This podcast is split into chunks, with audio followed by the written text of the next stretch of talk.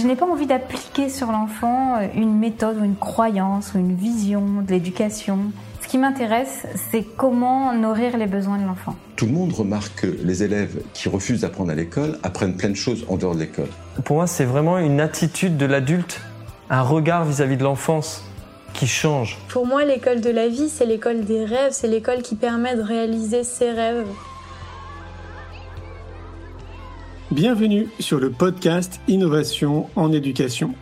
Je m'appelle Julien Perron, je suis à l'initiative du Festival pour l'école de la vie et du Congrès Innovation en éducation à Paris et à Montpellier. Voilà maintenant plus de 8 ans que je mets beaucoup d'énergie autour de l'éducation, convaincu que tout part de là.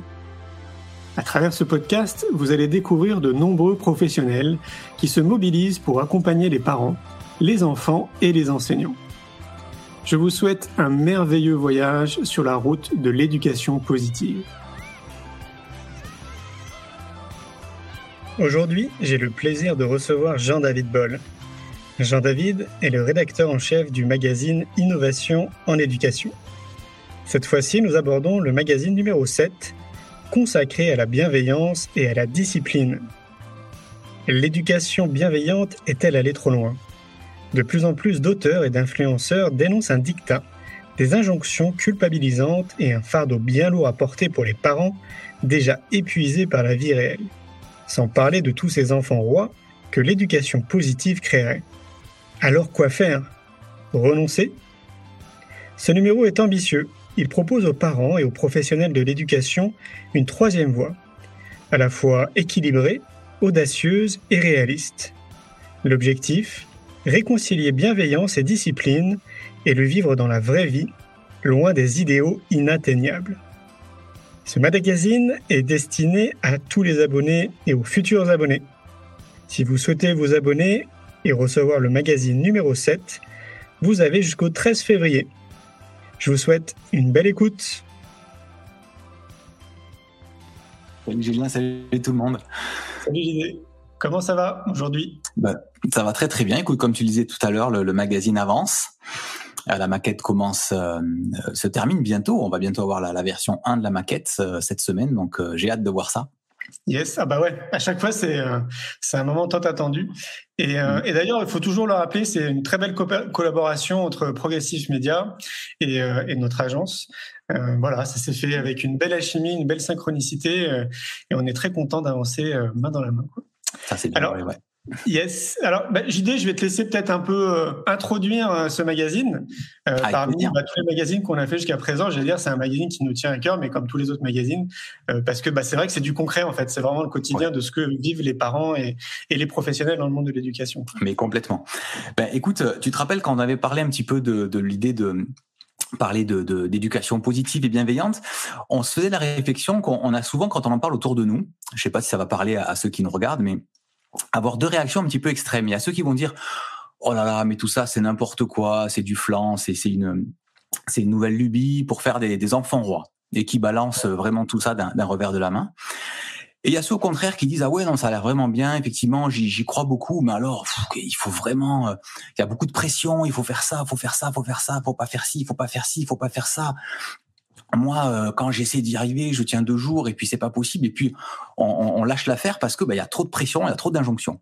Mmh. Euh, et on s'est dit mais comment finalement incarner une, une, voie du milieu en fait, de dire que euh, non, c'est pas, c'est bon. Alors il y avait un malentendu, mais le but de l'éducation bienveillante, c'est pas de faire des enfants rois. Il y a une vraie place justement pour la discipline, pour le cadre, pour l'ordre, et les enfants ont besoin de ça. C'est bon pour eux et à la fois de dire peut-être que si ça apparaît comme un facteur de pression, ben peut-être parce que ça a été un peu trop surinvesti, ou alors qu'il y a des personnes ou peut-être des influenceurs qui ont qui ont surfé sur une vague et qui du coup mettent par leur poste régulier, par leur façon de vivre ça, une pression euh, sur les parents qui aimeraient mais qui se sentent pas à la hauteur.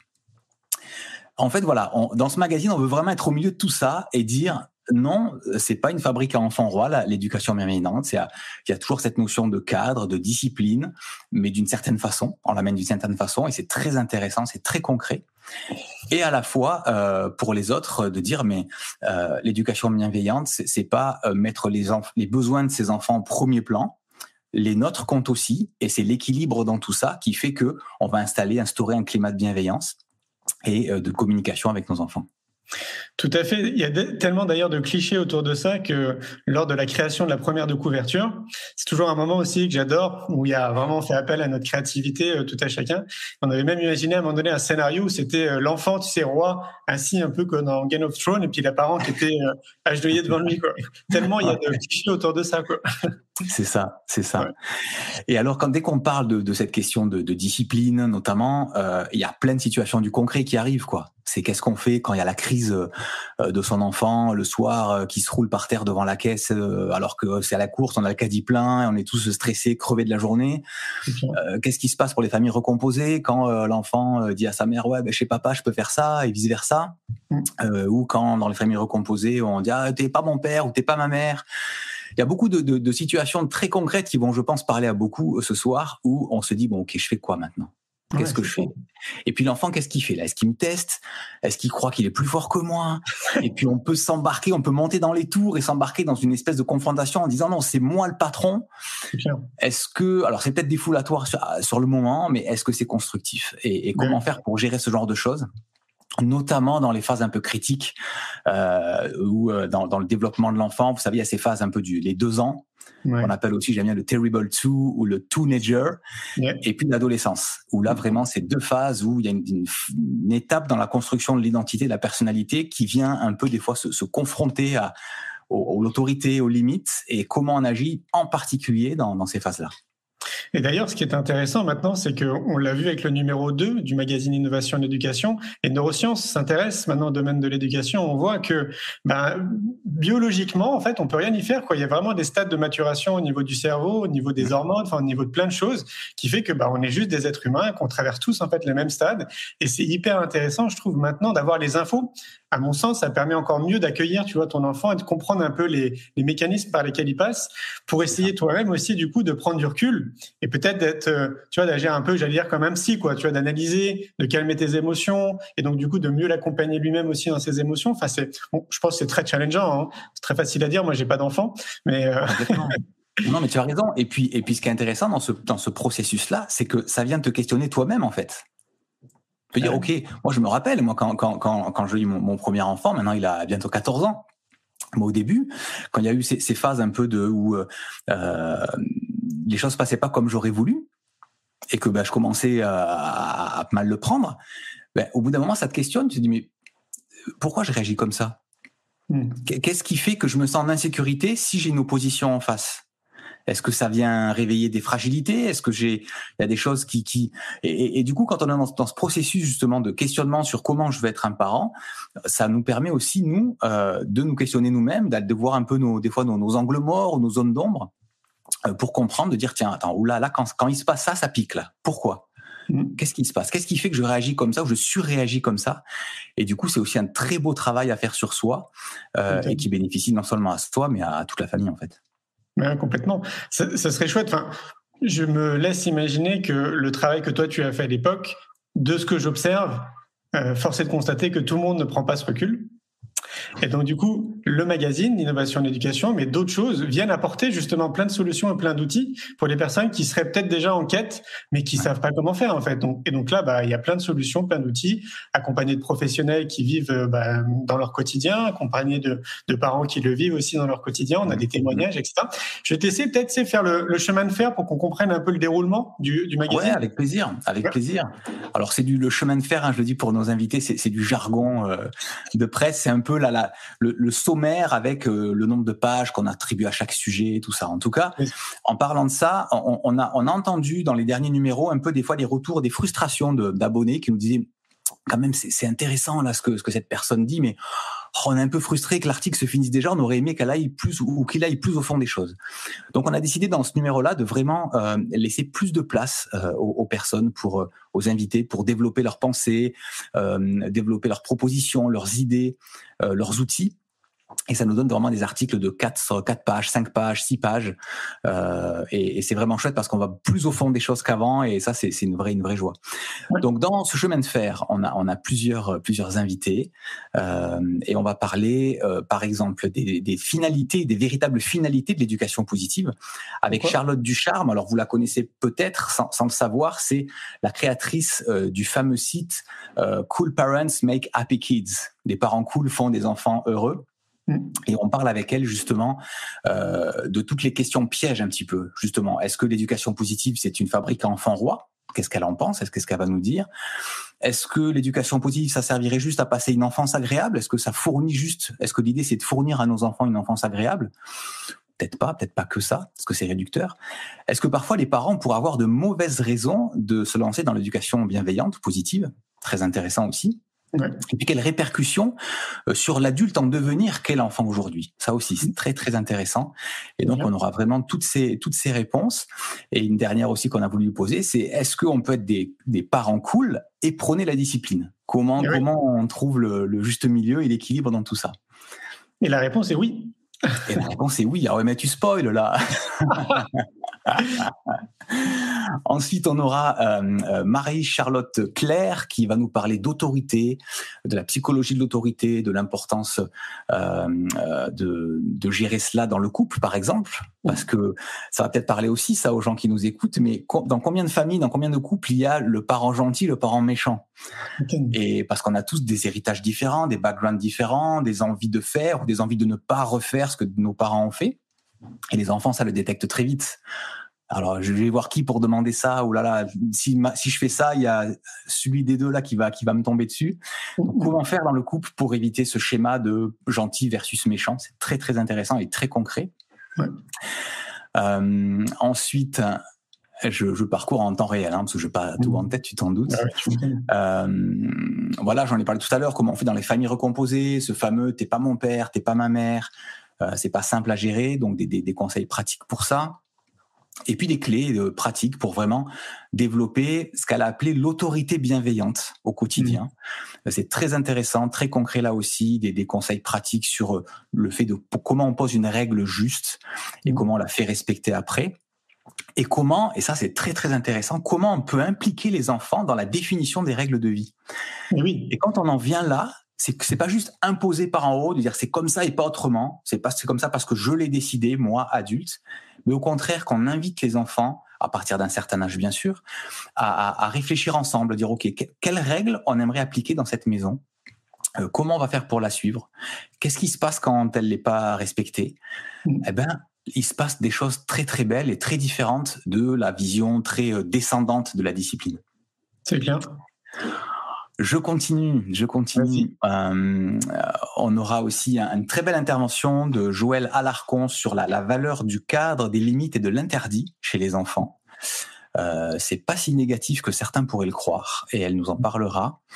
On va parler aussi avec Marina euh, Fayou-Lalou de la gestion des crises et des conflits parce que c'est bien beau de poser des règles, de les co-construire avec les enfants, mais parfois il y a des temps de crise et des conflits, on peut pas l'éviter, malgré les meilleures motivations du monde. Avec comment on fait, comment on les gère? Est-ce qu'il faut le gérer à chaud? Est-ce qu'il faut attendre?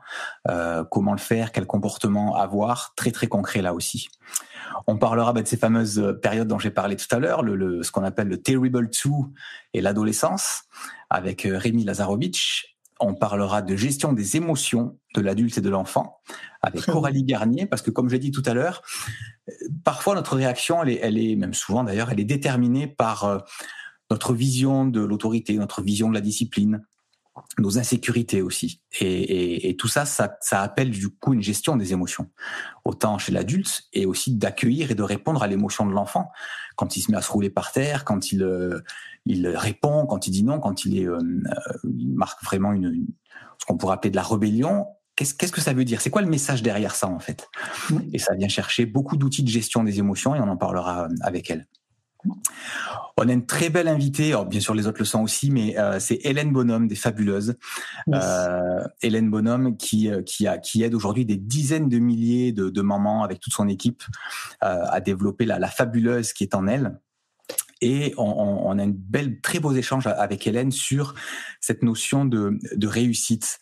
elle me rappelait, je sais pas si tu as vu passer ça, Julien, qu'il y a quelques années, il y a une, une célèbre enseigne de puriculture qui avait eu un, un slogan s'appelait Réussir son bébé. Mmh.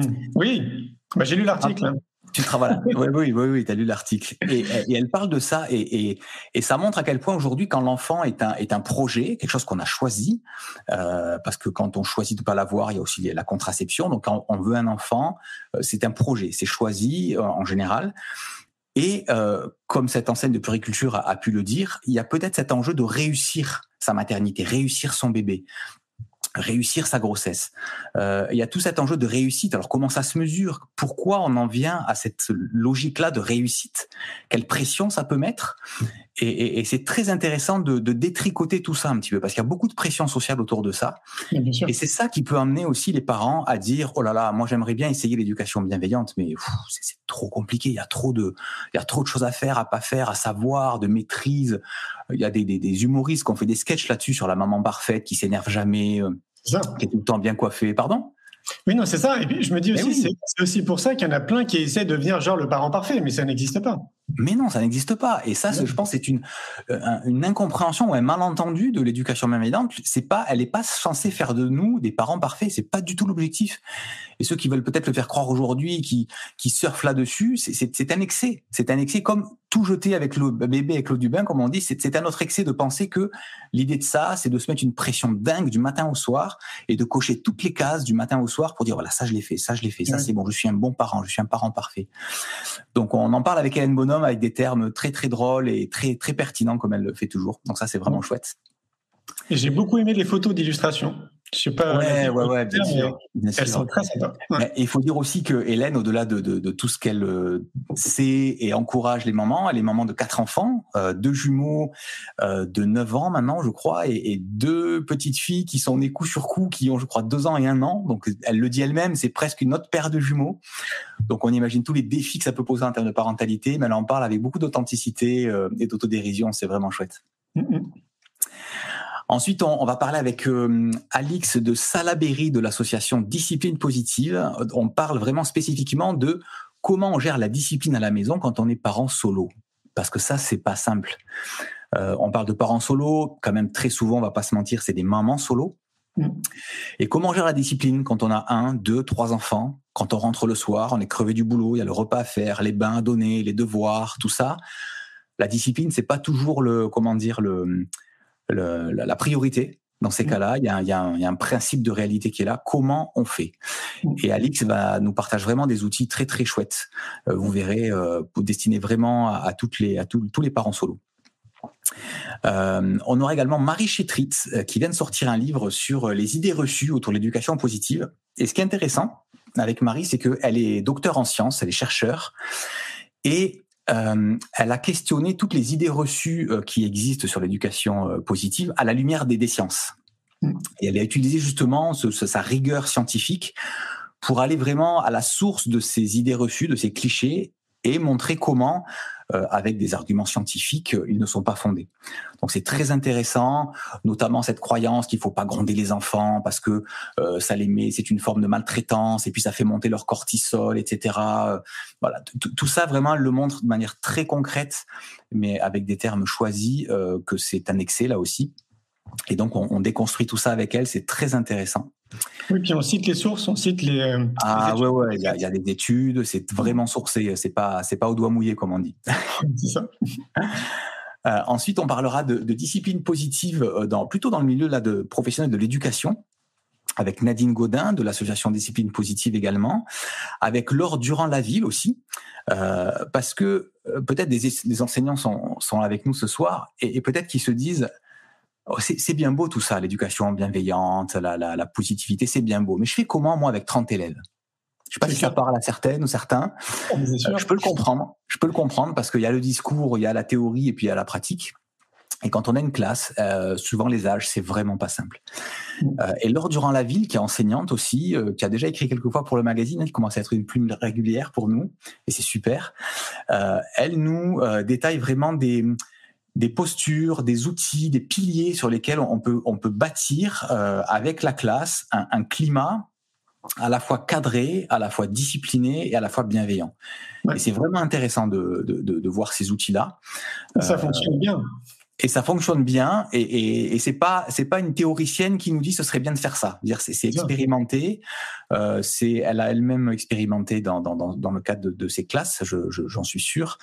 Et donc ça, ça, vient de la pratique ça vient de l'expérience. C'est pas c'est pas des belles idées. Voilà. Et ça c'est vraiment intéressant c'est une femme de terrain. Et pour nous, en fait, c'est important, justement, quand on s'adresse comme ça aux professionnels, mais c'est pareil pour les parents, d'aller vraiment chercher des gens bah, qui sont vraiment dans le domaine. Tu vois, nous, on aurait pu très bien écrire là-dessus, mais on le vit pas, en fait. Donc, euh, voilà, on aurait brodé, je pense. Mais voilà, ceux qui sont vraiment dans le terrain, qui mènent des expériences en tant que chercheurs et qui testent des choses et qui voient, en fait, que ça fonctionne, bah, je pense que là, ça, parle, mais 100 fois plus à nos lecteurs.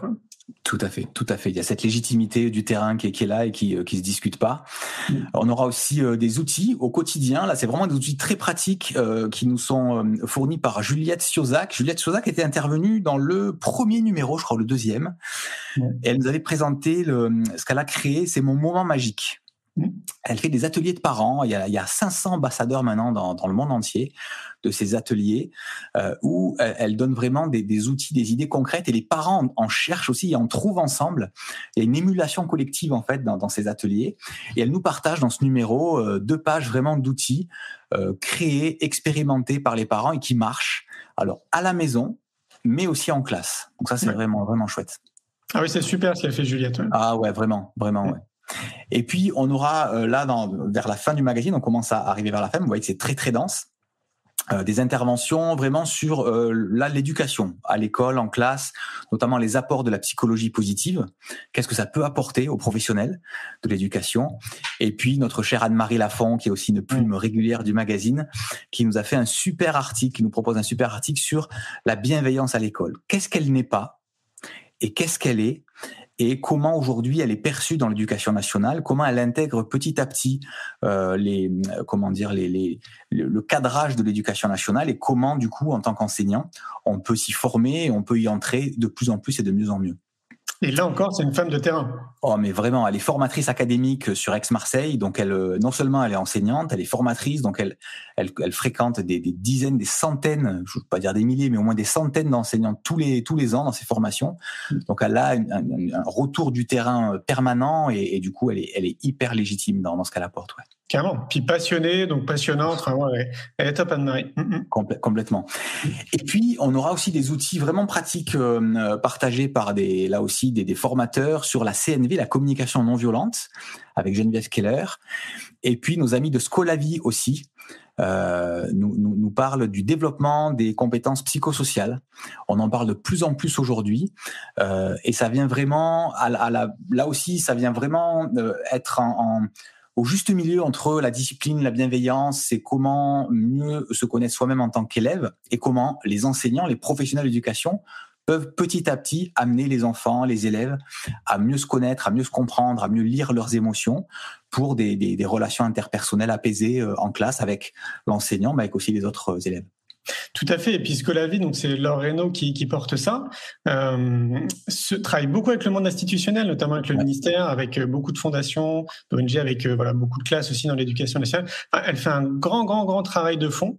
Et voilà, faut la féliciter, euh, féliciter pour ce qu'elle fait parce que voilà, si vous avez, euh, si vous êtes curieux, vous tapez Scolavi dans un moteur de recherche et vous allez voir un peu plus ce qu'elle fait. C'est vraiment top. En tout cas, ça, ça va totalement dans le sens de ce qu'on fait. et ça, c'est chouette, ouais. Mm. Ouais. Voilà, puis après c'est les, les, ressources habituelles. Hein. On donne énormément de livres, de blogs, de sites internet, de documentaires, de ressources qui viennent vraiment étayer euh, et compléter tout ce qui est abordé dans ce numéro. Donc ça c'est notre super Julie euh, qui fait ce travail de fourmi euh, pour chaque chaque numéro. Entre autres, elle fait bien plus que ça. Quatre pages, hein, quatre pages de ressources. Ouais. Ça fait ouais, vraiment beaucoup d'informations. Vous allez voir. Enfin, si euh, s'il y a des abonnés, bah maintenant vous commencez à être habitués. Euh, ouais, gros gros travail de Julie là-dessus. C'est euh, enfin, on vous mâche le travail. Quoi. Vous avez plus qu'après aller sur le site internet, taper le site et, et regarder. C'est ça.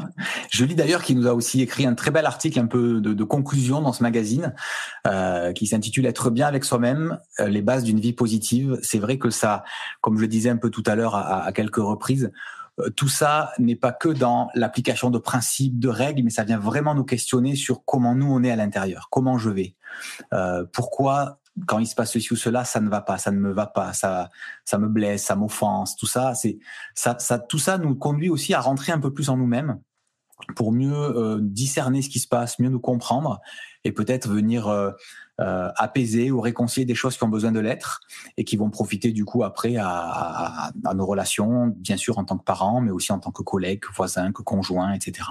Bien sûr. Moi, je, le dirai jamais assez. Hein. La base, c'est de commencer à s'occuper de soi pour mmh. mieux s'occuper des autres. Donc, euh, qu'on soit parent ou qu'on ne le soit pas, d'ailleurs, à mon sens, c'est une responsabilité citoyenne de prendre soin de soi tous les jours. Donc oui, et puis voilà, c'est un peu la conclusion d'ailleurs qu'aborde Julie euh, dans le magazine. Donc ouais, je rappelle, c'est 80 pages sans publicité. On est à 80 ou 84 là, je me rappelle plus. Là, on est à 80, ouais. 80, ouais. 80 pages sans pub, comme d'habitude. Euh, et puis voilà, le ton est toujours le même. L'idée, c'est de surtout pas vous faire culpabiliser. Euh, L'idée, c'est vraiment de vous accompagner et de vous montrer en fait bah, une partie, parce que bah, vous vous doutez bien qu'en 80 pages, on peut pas vous montrer euh, bah, tout ce qui existe, mais au moins ça éclaire. Et si ça peut vous donner plein d'autres idées en termes de curiosité, d'aller faire vos propres recherches par la suite, bah, c'est tout gagné. Et euh, je, vais, je vais citer un commentaire que j'ai vu, d'ailleurs, je crois que je peux l'afficher, j'ai trouvé ça génial parce que ça correspond, je peux l'afficher, je crois, ouais, regarde, ça correspond tout à fait, en fait, à ce qu'on voulait faire quand on a créé le magazine. Donc, peut-être pour ceux qui ne le voient pas, je vais le lire.